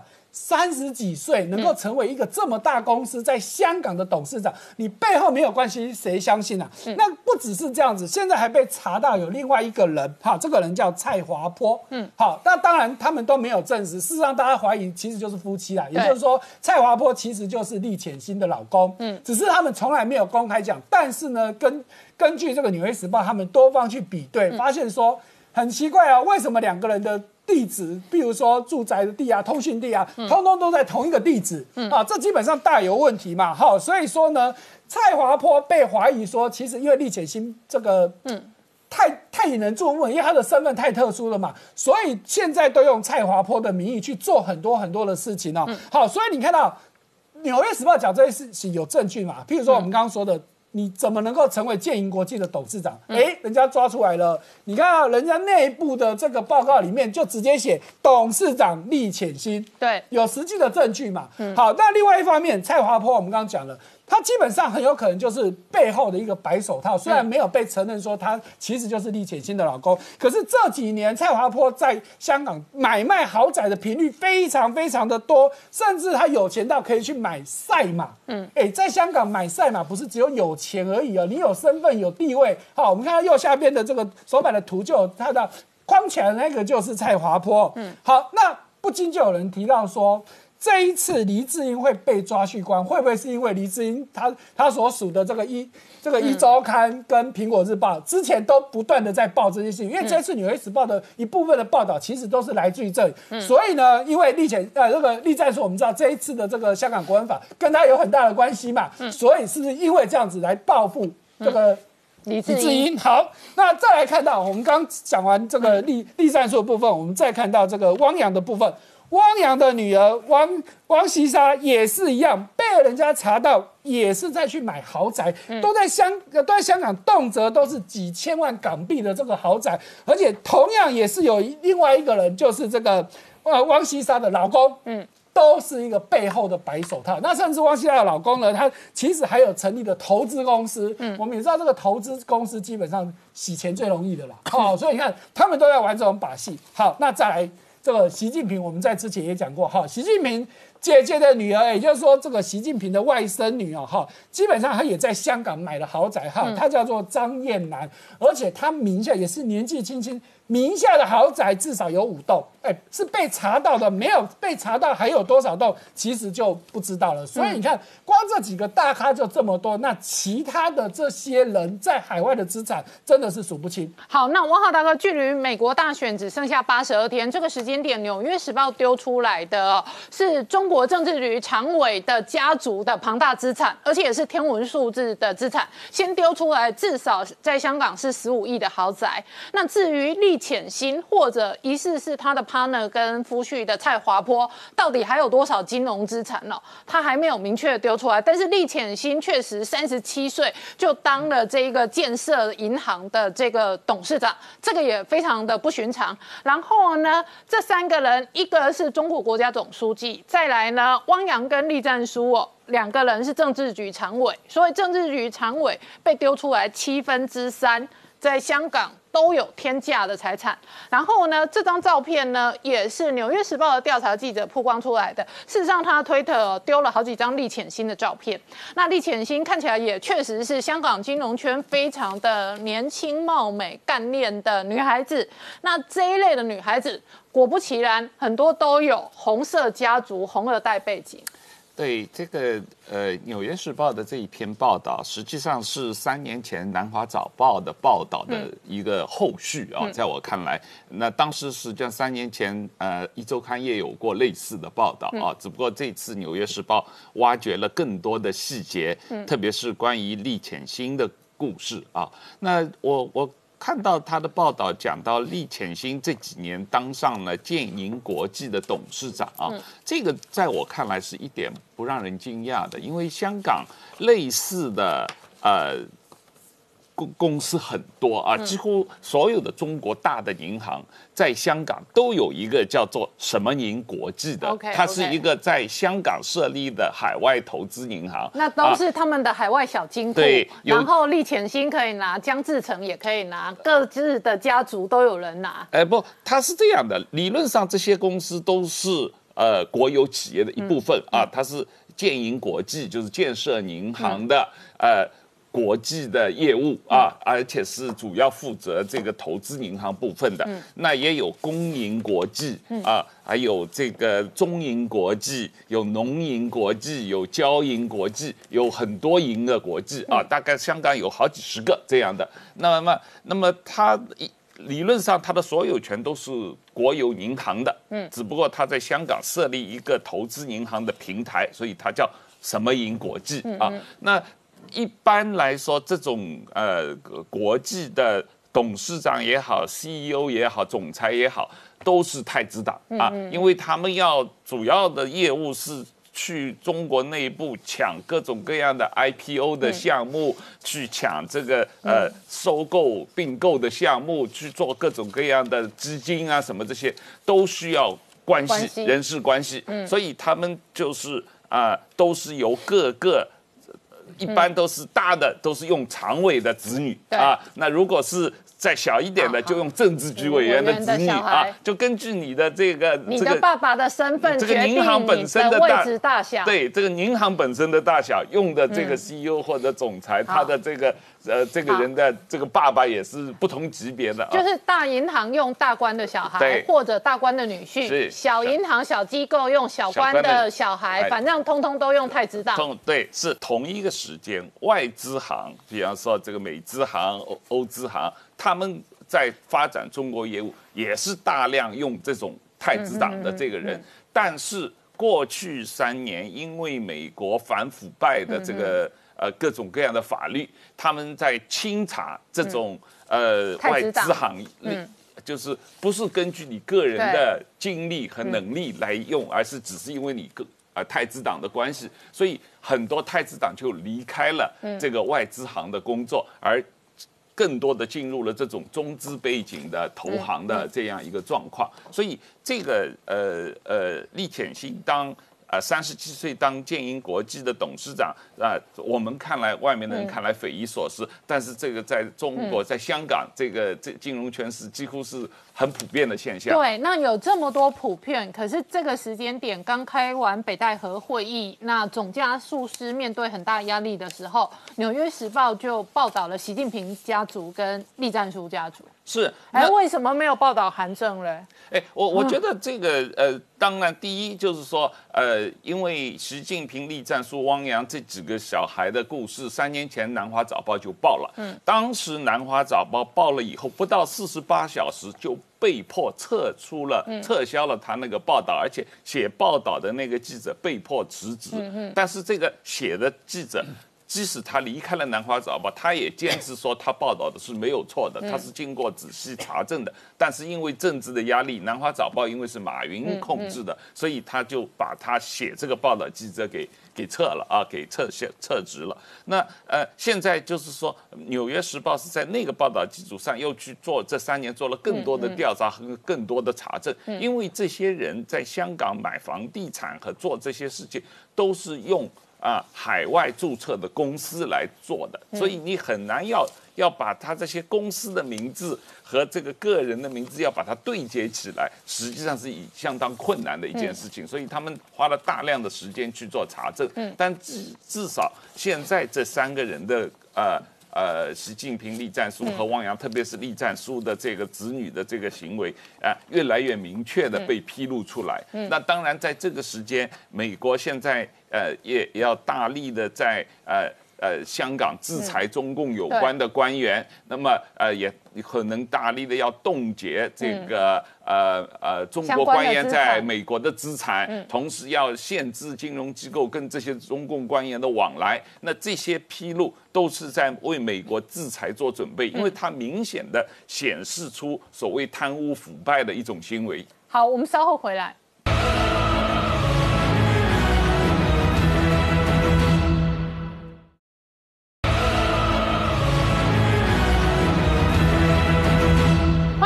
代向前看》的节目现场。我们今天聊的是美国驻北京的大使馆呢，这个把中国两个字撤下，中国不见了。但是同一时间，蓬佩奥在欧洲进行的相关的外交的这个访问的行程呢，再度强调中共威胁比苏联大。好，明老师刚刚看到的是蓬佩奥的公开演讲啊，事实上哦，美中的对峙在台海、在南海都有升级的趋势。对，那我先把大家最担心的一个结论先说出来，就是美中在南海到底会不会打起来？那我的估计就是打的几率应该是非常非常小。我不能说一定不会，但是几率非常小。为什么这么说呢？我们先回倒带看一下，美中这这几个月来呢，当然除了各方面对抗之外呢，其实军事上对抗非常激烈。我们首先看到第一件事情就是七月份，我记得那时候民杰兄有谈过这事情。美国的七月份呢，部署了两艘航母的两个航母的战斗群，一个是雷根号，一个是尼米兹号。中共同时也在演习，然后美国也在演习啊，这第一个事情。第二件事情就是大家断断断断续续呢都看到，就是说美国的军机呢这段时间呢在中共的这个周边呢去做了很多侦查，然后特别是在福建、广东两省，它不只是南海，还这个就是台湾海峡，那么也都有了。我们简单列一下哈，呃，八号呢，七月八号是一个侦察机呢靠近广东，当时你讲过是九十五公里多。七月十三号呢是一八 C 的那个联合星的那个侦察机，然后离广东呢一百二十五公里。七月二十六号一个军机呢离福建七十多公里，然后八月五号呢又是这个一八 C 呢离广东要多少多少公里。然后中共官方特别讲说，这是美国首次呢派这种这种飞机呢夜间侦察，那么也就是说啊有这么多，好，那它一共有多少次呢？光是上半年，现在我们知道的他们给的统计数字超过两千次。嗯，大家想想看，两千次上半年是多少天呢？嗯，上半年是一百八天，两千次呢平均一天十几次。嗯，一天十二次。大家晓得说，如果这个数字是正确的话，那是非常惊人的事情了。嗯，表示说这背后的这动作是不寻常的。另外，我们还晓得什么呢？呃，八月六号，大家可能还有点印象，就是上上个礼拜的事情，中美两国的军机先后进入到台湾的西南部空域。嗯，然后这个双方好像还有过什么一下子小小的纠缠，所以有媒体说双方是不是进行了交锋？当然都没有承认。啊，大家都没有承认，呃，可是我们晓得说，后来呢，就这个事情发，就八月六号当天呢，美国跟中共的这个国防部长魏凤和呢，跟那个艾斯培呢，双方就通话了，就谈论事情，就说啊，我们要这个要有一个什么预警机制啦，我们要一个什么预这个预警通报啦，希望不要爆发什么更大的危险。但是这个艾斯培当时话比较重，他说希望你不要在台湾南海这地方乱动，不要在这边乱搞。a s p e r 在这边讲说，如果现在我们碰到这情况，现在越来越复杂。如果面对中共呢，该作战的时候我们就要作战，然后该打的时候我们就一定要赢。嗯，好，我告诉你，我们在每一个领域都比中共更有优势。讲这话就算了，大家知道，在这会场上面还有谁吗？崔天凯。嗯，就中共驻美国大使，也就是面对美这个中共驻美大使在现场，他依然讲的话，讲了很重的话。好，那么照大家一般的理解，大家觉得说中共应该怎么反应？应该非常激烈，对不对？应该是放话说你要小心呐，你来我就怎么样怎么样，就不是。大家看到说这次呢，中共的反应呢相对来说比较温和。我们看见就是中共派飞机来拦截什么的比较不多见，然后派飞机驱赶的比较不多见，但是呢，国防部不是有出来讲话。所以换句话说呢，美国有言语有行动，但中国看起来行动比较少，言语比较多。好，那我们现在听到的更新的消息是说，呃，消息是这样说的：据知情人士爆料啊，说习近平已经下令解放军说绝不率先开火。嗯，那么希望说能够减轻在这个南海地区呢中美双方紧张态势。如果这个话是真的话，其实这个话我觉得合理。嗯。因为以现在情况来说呢，习近平的确没有先开火的必要。那么美国方面呢，你说有开火的必要，但是呢，他未必真的想做这些事情。所以现在我们听到中共内部有一派的战略专家意见是说，现在我们不希望川普当选。所以如果不希望川普当选的话，就不要给他加筹码。如果现在我们在这个南海地区或在任何地区呢，跟美国发生冲突的话，那不管结果如何，那就大大助长了美国士气，尤其助长了川普的选情。所以我们绝对不要川帮川普当就竞选，然后也不要中了美国鹰派的计。嗯，那么这派的说法呢，后面补强的说法说，我们不要随着现在中美之间或者甚至美国内政之间的短期态势而起舞。我们要等这段时间过去了，将来不管是谁当选，他讲的是不管是谁当选呢，他们也不认为拜登一定会当选。然后不管是谁当选，到那时候美国呢摒弃了短期的考量，回到长期考量的时候，那时候我们可以更好的制定我们的对美政策。啊，这话听起来是很有道理的，但是其实还有第二个可能。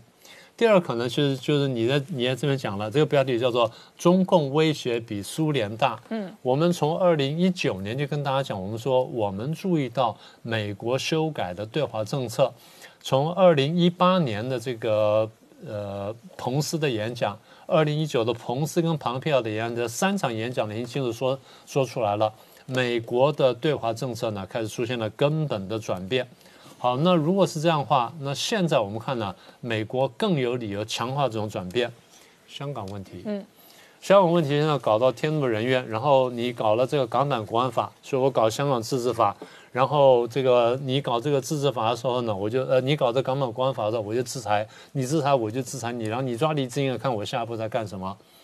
所以双方在香港也不断的升高啊。再来是武汉肺炎，我讲过多次了，中共企图利用武汉肺炎以疫谋霸。那么美国认为，不管这事情是不是真的，至少美国如果有这种怀疑的话呢，他就说那我就必须反击。所以我们才说，如果这些事情真的是照我们分析这样的话呢，那么习近平必须找个地方得分。嗯。所以算来算去，习近平能得分地方不多。第一，他把疫苗做出来，体体领先做出来；第二，就是他跟大家讲说，哦，香港二次回归真的回来了。如果说这能够是作为一个政绩的话，那不然还有那什么东西是政绩呢？动台湾，嗯，不是说把台湾打下来，但动一下台湾的话呢，或许对于习近平的国内国望有帮助。所以我在说什么事情呢？我在说。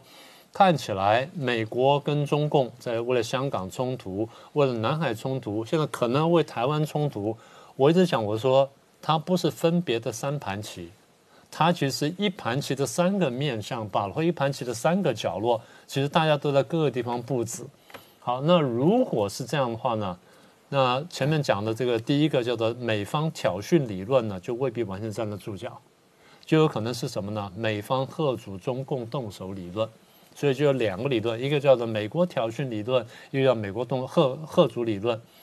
那么这两个理论严格说不是完全排斥的，这两个理论可以是一件事情的两个面。但这样就说明说，美国跟中共呢，因为在各地方都开始尖锐摩擦，包括现在蓬佩奥讲说中共威胁比苏联要大。然后中共的威胁呢，跟过去什么枪炮、弹药、武器什么完全不一样，它是一个全面的意识形态的渗透的，然后去文宣战的一个战争，所以比较可怕了。大家现在比较容易眼睛看到它能够看到东西，比如说南海出现了两艘航母战斗群，然后哪边又出现了什么军机的什么对抗什么的，所以大家现在都在说，哦，南海爆发战争几率很大。现在回到我开头讲那句话。我到现在为止认为说，我不是说南海一定不会爆发问题，我是说南海要出现美中两个大国爆发战争几率还是很低的。为什么呢？从一九四五年以后，就人类发明原子弹跟核子弹之后，我们到目前为止看见这些核子大国卷进各种各样的战争，但从来没有两个核子大国真正卷进正面的战争，我们真的没看过。比如说韩战。韩战当时呢，美国有了原子弹了，苏联刚刚发展原子弹出来，然后最后搞到这搞到一九五三年的时候，美国发展核子弹，呃，苏联那时候也开始做出来了，所以一步步的跟上来呢。当美苏的这个核子武器都越来越强的时候，大家对于这个新武器呢有一个新的战略认识。大家就认为说，它不只是一个单纯比较大的炸弹，它是一种战略武器。什么叫战略武器呢？一个炸弹掉下去可以消灭一个国家的，嗯，一个炸弹掉下去呢可以消灭这个一个一个整个战区的。所以我们目前看到朝鲜战争也好，古巴非战事件也好，越战也好呢，两大国都没有直接打仗。最接近的次是一九九九年，印度跟巴基斯坦曾经有过冲突。所以现在看起来，双方在这里呢做动作的这机会比较大，打仗机会比较小。但我最后说一句话，我不能排除双方有小规模擦枪走火，但一旦擦枪走火的话，双方应该会快速后退，不让它继续恶性螺旋上升。好，我们稍后回来。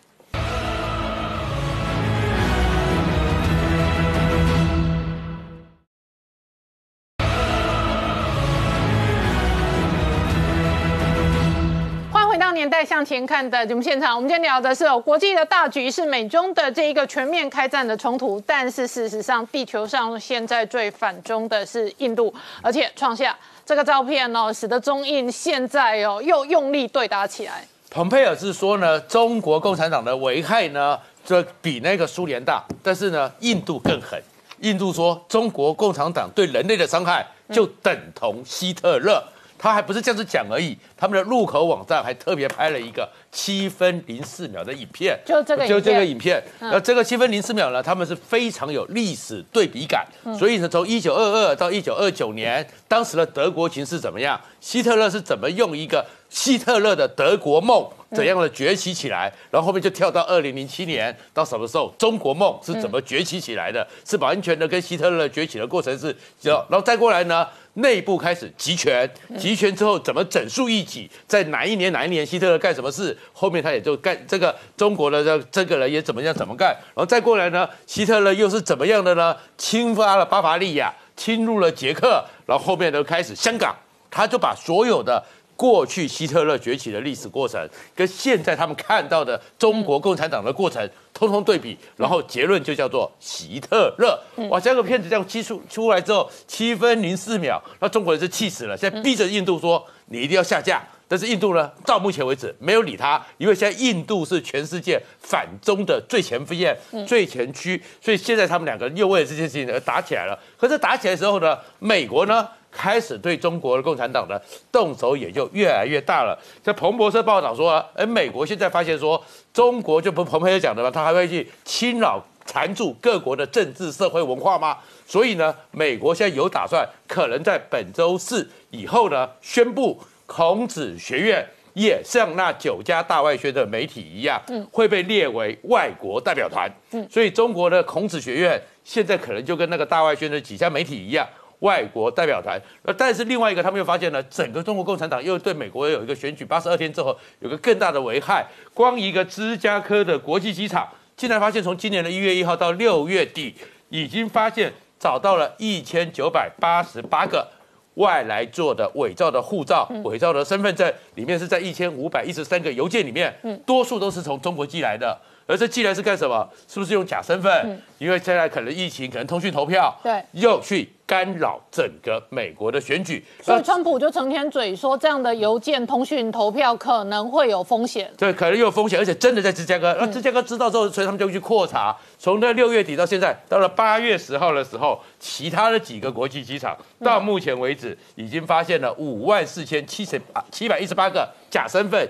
假邮件，而且多数都从中国来，所以而且假驾照，所以是不是中国现在最后的反扑，嗯，就是用假身份、大量的假护照去改变美国的选举结果？而且同一时间啊，印度跟中国的摩擦跟冲突还在恶化。对，除了大家关注台海、南海之外，事实上我最近看这个中共的这一个军事的一些网站哈，事实上里头讨论度最高的哈，不是台海跟南海哈，呃，就是他们官媒似乎有。系统在操作哈，就是说中印的边界问题哈，反而是有在刻意的精神动员哈。那中间很多谈到跟中英之间的这个军力部署哈，那我觉得他的这个报道的这个折数哈，是大幅增加美中跟这个台海、南海的这个次数哈，所以我会个人会。推测认为说，除了内部香港问题之外，印度也非常有可能是近期习近平可能在出手的一个战场哈，因为那个部分它是比较好管控的啊。那同时间反过来，我们看到印度这一边，当然他也是不甘示弱，除了刚刚谈到说他们的内部的反动情绪还是非常的一个强哈，另外他在军事上当然也不松，没有松手哈。那前一阵子我们看到他跟这个法国买的标风战机哈，那首批五架哈飞了这个七千公里，然后直奔哈拉达克旁边的这个基地哈，那直接部署在那里。那标风战机他还买了一个最新的空对地的一个呃打击的一个飞弹哈，那这个相关的装备还不止这些哈，他除了跟在那里已经部署米格二十九、苏凯三十之外。另外，跟台湾很像的一个地方，就是说，他最近也用紧急的一个预算编列的方式，准备跟美国要买 MQ 九的这一个无人机哈。那它应该也是 MQ 九 B，可能有空用版有海用版，因为过去他要买三十架，但美国已经同意，但是拖了两三年，今年他就紧急的这个编列预算要买六架哈。另外，像 P 八 I 哈这种特别针对印度。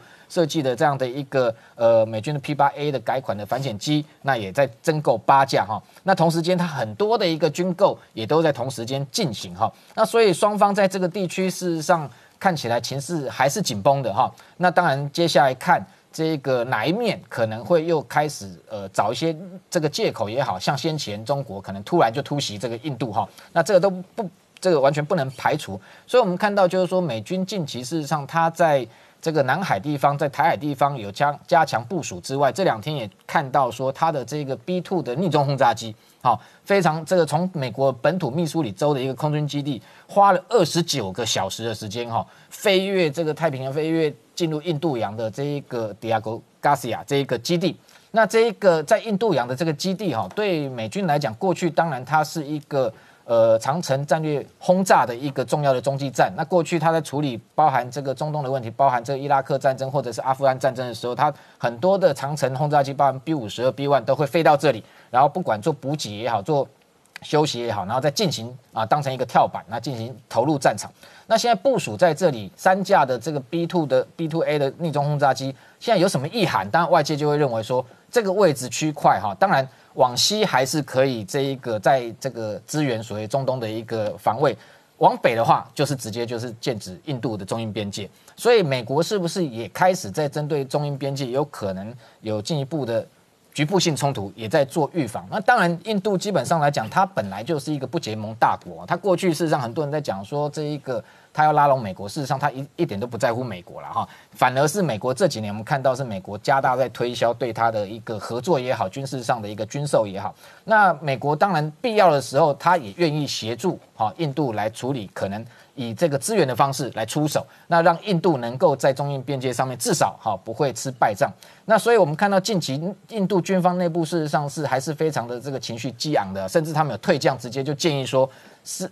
其实印度在边界哈，它的这个北部战区的这个呃第十四军哈，已经部署了将近三四个师哈。他认为他们有兵力上的优势，事实上近期就可以对中共在这个区块比较防弱的一个防卫点进行攻击，直接同样用这种外科型的手术，用飞弹去攻击它也好，把它碉堡给摧毁也好，先打然后再谈，然后再去换，好用谈判的方式去换过去双方可能。呃，一这个边界争议上面领土的这个争议的问题，那再去求和，再去谈，那这样的一个思维也非常有可能，好会让未来美中之间啊啊不，这个中印之间，因为这样的印度边界问题进一步又这个加大深化。好，我们稍后回来。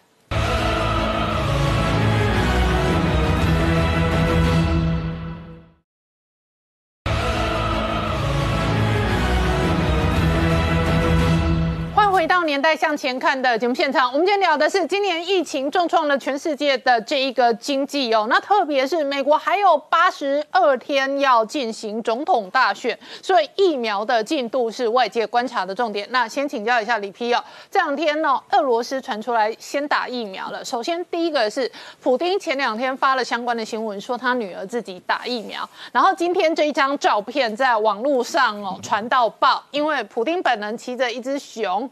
然后呢，呃，赤裸的上身，可是后面呢，呃，P 了图。然而这张图是他的脸书哦，官方的账号丢出来的。后面呢，就绣了一根很大的针头在打疫苗。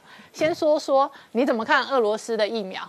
我们对俄俄俄罗斯的疫苗是完全不了解啊。那俄罗斯他其实他做的疫苗都是自己自己做自己打。嗯。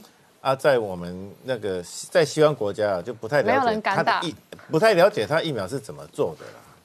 然后，呃，在二零零九年 H1N1 流感疫苗第一个上市使用的是大陆。哦。哎，那现在出来一个俄罗斯抢抢抢得博头筹，哎，这个东西就是，反正好像都是一个独裁国家比较会抢第一的样子。啊，为什么呢？我们知道说。一个疫苗的上市是非常困难的，因为疫苗是打在健康人身上，所以我们对安全性的要求会比其他药物来的高。嗯，所以一个药物的研发，一个疫苗的研发，平均会比那个一个新药要久一点。嗯，它要先设计动物实验、人体试验，通常要十几年的时间。可是新冠病毒一下子来的疫情那么猛爆，我们等不到十几年，所以所有的国家都在简化法规，尽速让它上市。那再怎么简化呢？你看美国现在简化也是进入第三期人体试验，就是这个几乎就是疫苗上市的最后一步了。哦，最最重要，你必须要证明说，健康人打疫苗以后，如果万一接触到新冠病毒的话，它会有一定程度的保护效果，你才能上市。而且要观察几千人或几万人，它没有特别的副作用。好，那所以现在大陆的疫苗也是好像快快要出来了。那俄罗斯的疫苗已经上出来了，那它为什么可以抢那么快？它一定是牺牲了一些安全性的一个考考考察，或者是说审查。嗯，哦，因为我们一一开哎，始不安全会到什么程度？安不安全，就是打疫苗的安全性哦，真的有些人身上会发生严重的致命的副作用吗？就是说这个例子其实蛮少的。可是以前我曾经讲过，诶，美国一九七零年代曾经那个误判那个猪流感会大流行的事情。好、他就是有一个新兵训中训练中心有流感的病毒啊，他发现说这个是猪流感，不是人流感，他就很很害怕的说，这个猪流感既然感染了那么多人，可能就是已经突变适应人类细胞，即将出现其世界大流行，他赶快做这个猪流感疫苗，然后打了好很多人，他就拼命打，很多很多人不打，但是他就叫美国总统上电视打给大家看，所以要那个叫大家打。打了以后几个月，发现说世界太平无事，哈、就是那总统身上有造成副作用吗？他后来发现说，好像几十个人有多发性神神经炎。哦。啊，我们知道流感疫苗本来就会发生多发性神经炎，可是那一次做流感，可能可能因为它参数的关系，所以它就是真的是可能三个月、四个月没有多久就做出来了。它几十倍是人家那个发生那个一般流感疫苗发生多发性神经炎的几十倍，所以的确是有这种事情，就是它参数上市，然后就有安全上的问题出现。嗯。啊，那个神经炎是有的时候会致死哦，有的时候会引起类似小儿麻痹这样子终身残障哦。是终身哦。对啊，那神经破坏，神经组织有的时候不能够再生嘛，它就是变成一个残障。小儿麻痹就是神经受到破坏以后，它没有办法恢复的话，它比较严重的话，它就是终身就是会一百一百的。那所以那个疫苗的安全性是一个，因为有效性的话，有效性我们稍后回来。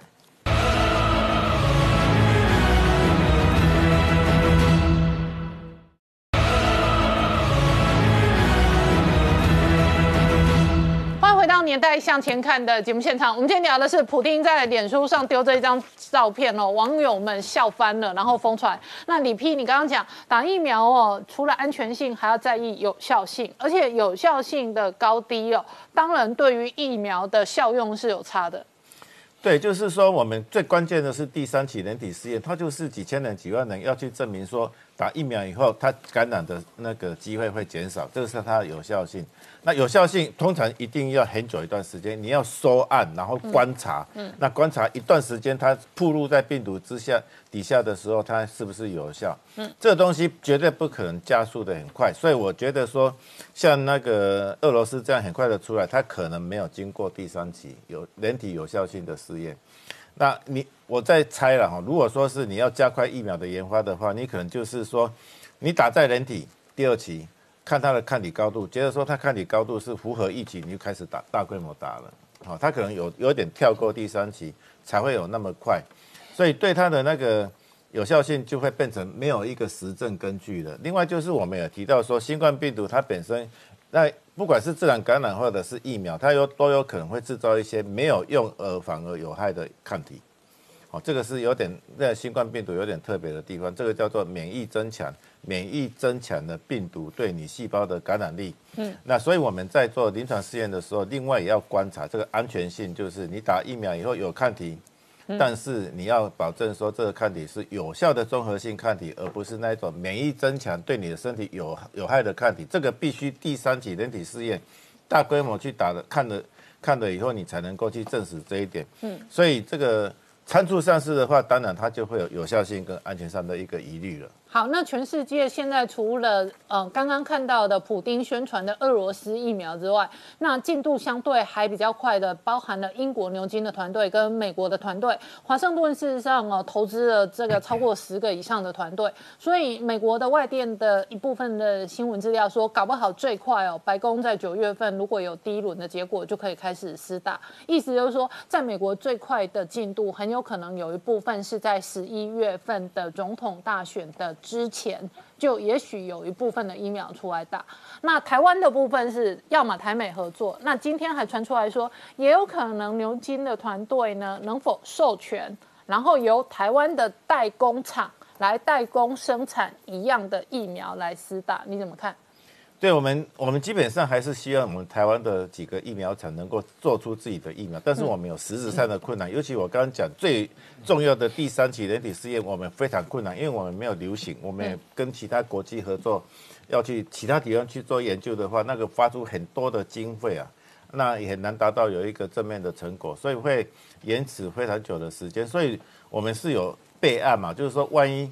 这个是别的那个国家的疫苗已经成功的话，它能够移转技术的话是 OK 的，因为我们现在做的疫苗哈，大家都是基因工程在做的哈，不管是 RNA、DNA 或者是说什么腺病毒活体载体的话，去去带那个诶新冠病毒的基因，嗯，那种哈，你只要有那个疫苗，有人愿意提供它的疫苗的 prototype 原型，然后你可以什么叫原型？就是说它的那个设计就是。像一个腺病毒，嗯，然后它是弱毒性的，嗯，然后呢，它把那个新冠病毒的 S 蛋白的基因插到里面去，让这个活的腺病毒在你人体里面能够制造出大量的 S 蛋白，这刺激你对新冠病毒的免疫性。像这个东西呢，你自己去设计做出来是不太容易，但是他如果愿意给你，你你就你就按照他的，哎。你就用大量的细胞去复制这个腺病毒，你可以制造大量的病那个疫苗出来啊，所以这个技术合作上不是很困难的事情。不过问题就是说，我们还是希望说台湾的疫苗能够成功啊，这个是。对于我们台湾的疫苗未来的发展也是很重要的一件事情。好，今天谢谢大家收看《年代向前看》，也提醒我们忠实观众跟粉丝朋友扫描 QR Code 订阅《年代向前看》YouTube 官方频道。我们同时在 IG、脸书、Twitter 还有 Telegram 上面都有官方的账号，欢迎观众朋友分享、订阅跟追踪。谢谢大家收看，谢谢。